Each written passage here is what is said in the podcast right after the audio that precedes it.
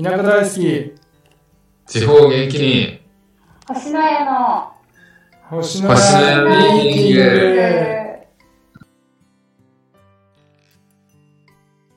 グはい。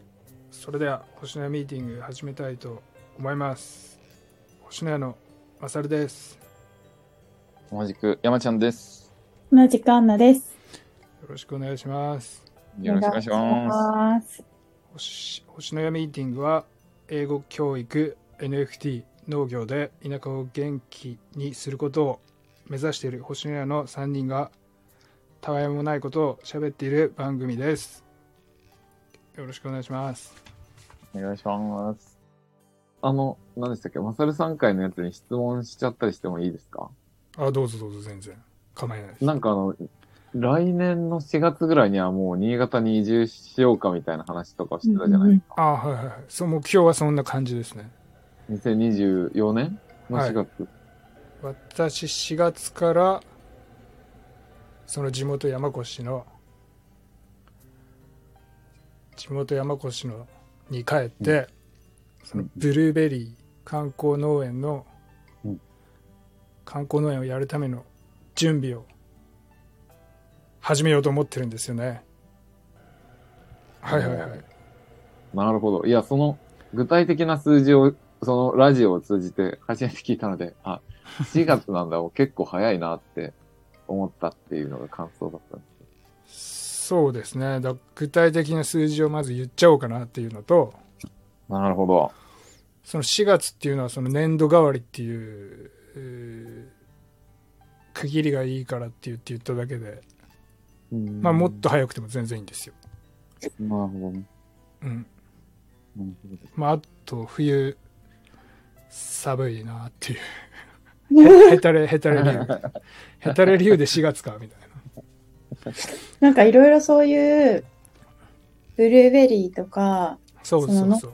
病関連とか始めるのに、いい、いい季節って何月なんですか？それをなんか私知らないなって思って。こうなんか、苗とか、苗、なんか種とか苗とか植える時期ってなんかあるじゃないですか。うんうんうん。そういうのっていつぐらいなんだろうな、みたいな思ったり。で、しかもその前になんか、それを植える土壌を整えなきゃいけないだろうから、土壌じゃないのか。まずは地植えじゃなくて鉢とかからなのかな。わかんないんですけそど。う、どうですか山ちゃん。いや、いい質問ですね。なんか、地植えも OK だし、鉢も OK だし、うんうん。あと種類によって時間もかかるのが変わったりするうんうんけど、その、やりたいなと思うのは、鉢植えで、で、だいたい1年から2年ぐらい、なんか種類によって、その育って実をな、な、実を作るまでにかかるみたいなので、うんうん。多分どの段階のやつをこう、もらってきて植えるかによって違うんだと思うんですけどね。その、苗ぐらいの若いやつなのか、もうある程度育ってるやつなのか、にもよって違うみたいですけど、でも一年数ヶ月ぐらいは、あの、育てて実がなるようにしてみたいな。はかかるみたい。でもそれ以降は毎年なって収穫してっていう風になるけど、あとはなんか肥料とか、なんかどうやって育てたらどうやって美味しいのができて、で、こんぐらい美味しければ、じゃあ人様に食べてもらおうってなるかみたいなのもあるので、それ以降は多分研究し続ける感じになるんじゃうんん。なので、まあ、ミニマム1年ぐらいかけてこう育てて収穫するみたいなのが多分最短で、で、収穫時期はなんか夏 ?6 月から8月ぐらいなんですよね、ブルーベリーって。うん、イメージはなんか夏、夏なのかな？うん夏の、なんかね、夏休みのちょい手前ぐらいに、あの、お客さんはいっぱい来るらしいんだけど、そういうブルーベリーを借りに。うん。ブルーベリーの時期的には6月から8月ぐらい。2ヶ月から3ヶ月間ぐらいへえ、がブルーベリー時期らしい。なるほど。はい。なんで、それの1年から2年前ぐらいからこう、仕込んでいくみたいうんうん。な。で、なんか、地植えにするか鉢植えにするかで、うんうん。なんか僕とか、マサルさんとか参考にしてるその農家さんの本とかにも書いてあったんですけど、うんうんなんか地植えだと、あの、虫とか雑草とか出てきやすくて、で、あとなんかあの、お母さんがベビーカー。ベビーカーを押して、そこに行くのが難しくなる。なんかこう、若い人たちとかも、ちょっとした気持ちで行くっていうよりかは、もうそこに行ったらがっつり着替えて、長靴に履き替えてみたいな感じにしなきゃいけなくなったりするけど、なんかその本に読んでて、本読んでて、これいいなって話してたのは、その、鉢植えにして、で、雑草とかもその分地面がないから雑草も入ってこなくて、で、その、その代わりに地面にビニールシートとか、こうシートを敷いて、あの、お母さんがベビーカー引きながら、ブルーベリー狩りできる。うんなんかそんな感じの方が家族連れが遊びに来やすいし、すごい、いろんな人が来やすくていいんじゃないかなっていうのを考えて、なので、鉢植えのブルーベリー狩りが楽しそうなんじゃないかな、みたいな、なるほど。はい、イメージで話してます。そうね。僕も鉢植えがいいかなと思って、本当その、ヒールのままいけるとか、女性が。そうそうそうそう。可愛い格好したまま来れる。そうそうそうそう。っていうので、それでそのブルーベリー農家さんは、なんかこうカップルとか、そういう若い若者同士のこの遊びに来た延長線でこうブルーベリー買って、で、その場で美味しく食べたり、そこにあるカフェとかでカフェし、お茶してみたいなのができて、すごいそこが好評ですみたいなのが、うんそのブルーベリー農家さんの一つの成果として本に書かれてて、ちょっとこういうのを真似したいなっていう感じでうん考えなるほど。はい。どうですか？ど、どんな感じのブルーベリー狩りの方がいいみたいな。今の話を聞いてなんか。いや、あの、そっちがいいと思いますよ。その、ベビーカー押せたり、靴履き替えたりしない方。だから鉢植えの方。ね、そっちの方が、うんで、すごい良さそうだなと思ったのは、その方がやっぱり人の手間がかからないから、うんうんだから僕らみたいな少人数スタートのチームにとってはいい気がしますよね。そうだね。うん。なんか、雑草、草むしりだけで一日かかるみたいな、他のこと何もできなくなっちゃうみたいになってくると、うん。結構余裕がなくなっちゃいますからね。そうですね。はい。この辺もう、削れるところを全部削って、なおかつ、お客さんにとってもそっちの方が嬉しいんだったら、絶対そっちの方がいいかなっていう感じはしますけどね。ですよね。確かに。うん。あとやっぱなんか地震とかがあ来たら怖いなみたいなイメージあるじゃないですかね。なんか僕らあ、あるある。経験してたりすると。はいはい。なので、なんかそういうのがあったとしても、こう鉢植えだったら、あの、大丈夫な鉢とそうじゃない鉢とあるから、うんダメになったやつだけこう置き換えれば、また復活できるけど、地震でこうもうなんか地面バーって持ってかれたら、全部ゼロからになっちゃうっていうリスクも考えたりすると、確かに。鉢植えの方がリスクが分散できるのかなとか思ったりしますね。そうね。こんな感じではい。始められたら楽しそうですね。ですね。いいですね。で、ブルーベリーの狩りをやってるの長岡には1軒だけあって調べたら、うん。現状。なんか全2件ぐらいなかったですか？僕も調べたんですよ。新潟ってなんかフルーツ狩り的なのって有名なんですか？いや、わかんない。有名ないやのかー、あんまりそんなイメージないですよね。でもな子供の頃は行ったことないですよ。い。ない。ないよ。そういうことない。その地元、実家がすごい家田舎だから、うん。そのうちの弟とかすごい山菜とかを山に入って取るからさ、うん。多分なんかうちの新年に実家の新年にわざわざお金を払って何かを借りに行くみたいなのがないと思うからうん。子供の頃行かなかっただけっていう可能性は非常に高いんですけどなるほど。何か借りたかったら勝手に山に入って狩るっていう と思うんですよね確かになんか食べられる草とか食べてた気が。食べられる草 子供の頃はね雑草とかね。漢方みたいな名前の雑えー、すごい。や子供の頃はもう食べられるかどうか分からず食ってたけどな勝手に。うん。積んで。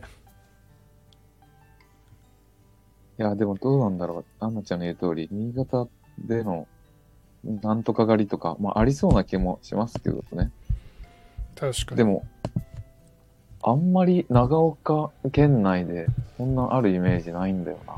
で、マサイさんが調べてくれた通り、1軒とかそんぐらいしかないんですもんね。そうなんですよブルーベリーに関しては小千谷市はどうなの？かな隣のちょっと長岡しか調べなかったんですけどなるほど。でその長岡のところはあんまりそのネットに力を入れてないっぽいのでうんうん。そこは星野屋がっつりネットをちゃんとバキバキに力入れてやっていきたいなっていう。いや、そうですよね。うん。なんか僕も調べたら、あの、鉢植えか地植えかで言うと、その長岡にあるやつは地そうそうそう。植えで、そうそうそう。で、なんか30分食べ放題みたいな感じらしいですね。でもむちゃくちゃ価格安かったね。い、いくらぐらいでしたっけ？300円とかじゃなかった？安っ。300円で30分だっけ？なんか時間無制限だったようなへー。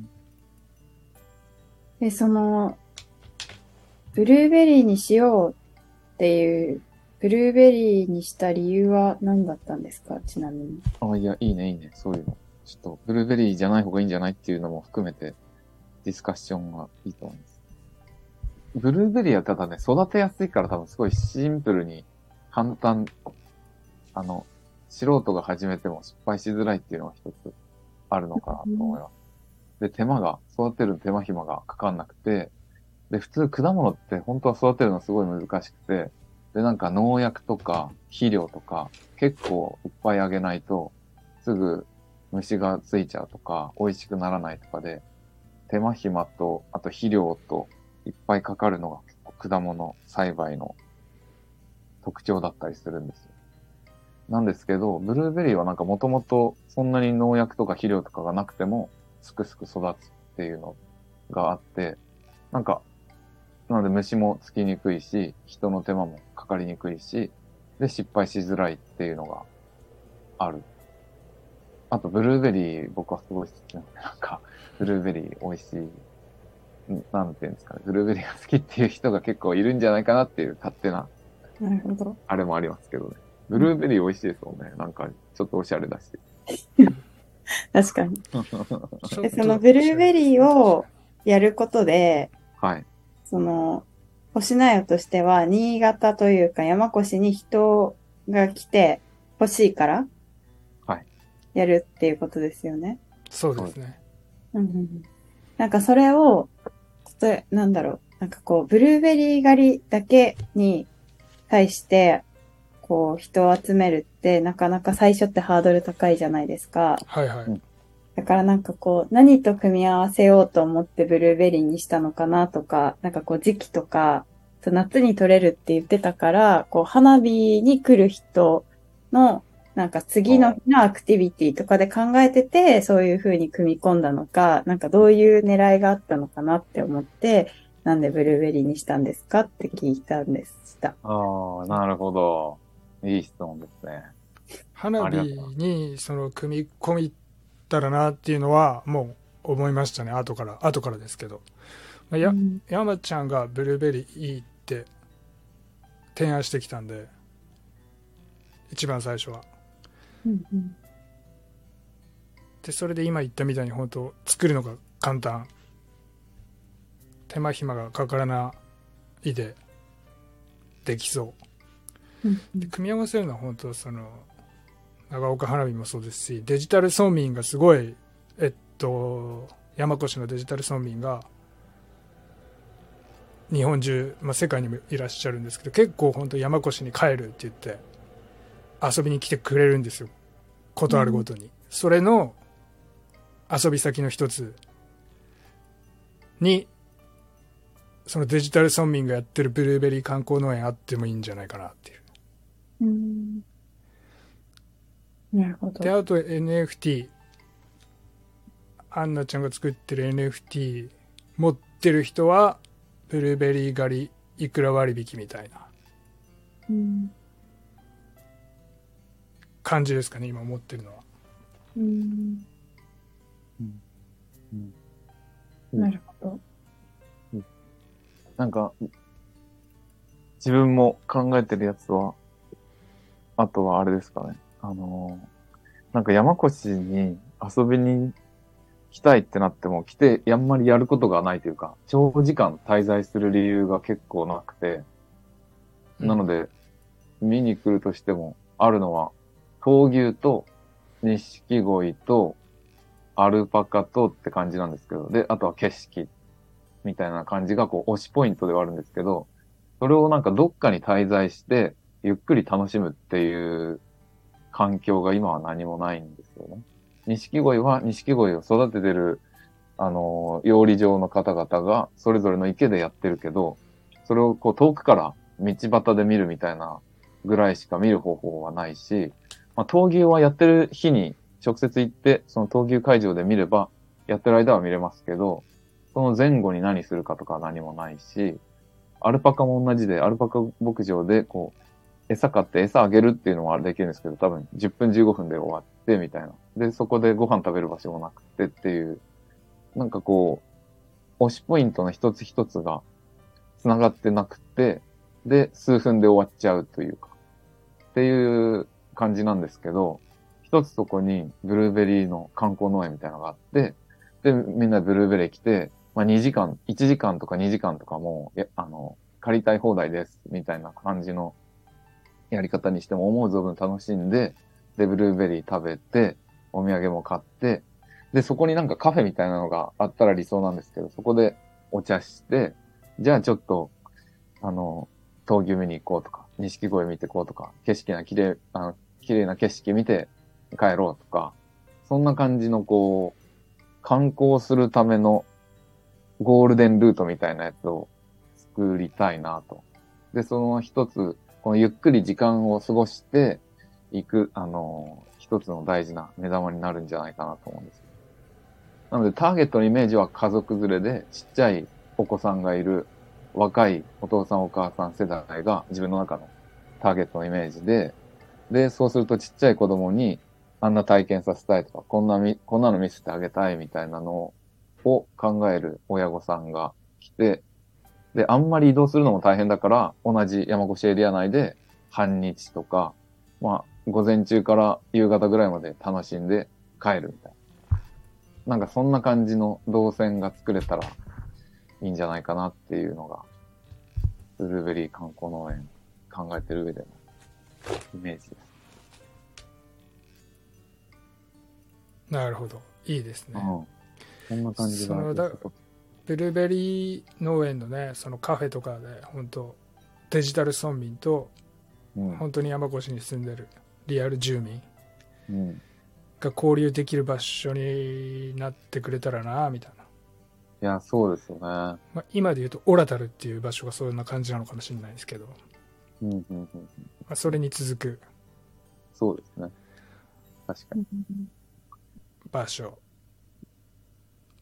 はい。いや、いい。であとデジタルデジタル村民自体がすごい山越をいろいろ世界にアピールしたいなって本当頑張っててそのデジタル村民的にもブルーベリー観光農園できたらネタが増えたっていう感じで嬉しいと思うんですよね。推しポイントが増えたっていう。確かに。今だから闘牛とか錦鯉とか景色とかアルパカとか、まあ、一生懸命推してくれてて。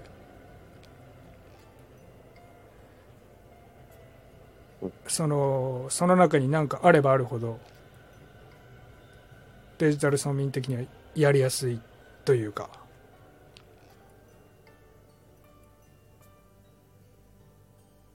そういう流れもいいんじゃないかなっていう。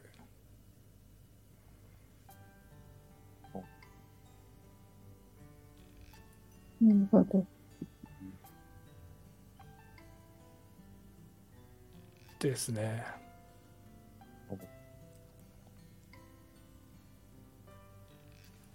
いやー、観光農園があれば、本当になんか、半日潰せるんじゃないかなっていうイメージなんですよね、自分の中では。確かに。お父さんお母さんが、やっぱちっちゃい子を連れてどっか遊び行くときに、あ、もうこれで終わっちゃった、なんかどうしよう次みたいにうんならないというか、これで半日思いっきり楽しんで、いっぱいお腹いっぱいになって、ブルーベリー食べて、いい写真も撮れて、なんか楽しかったねっていう感じで、こう、いい休日にできる一つみたいな感じに、ね。まずは目指したいなと思います。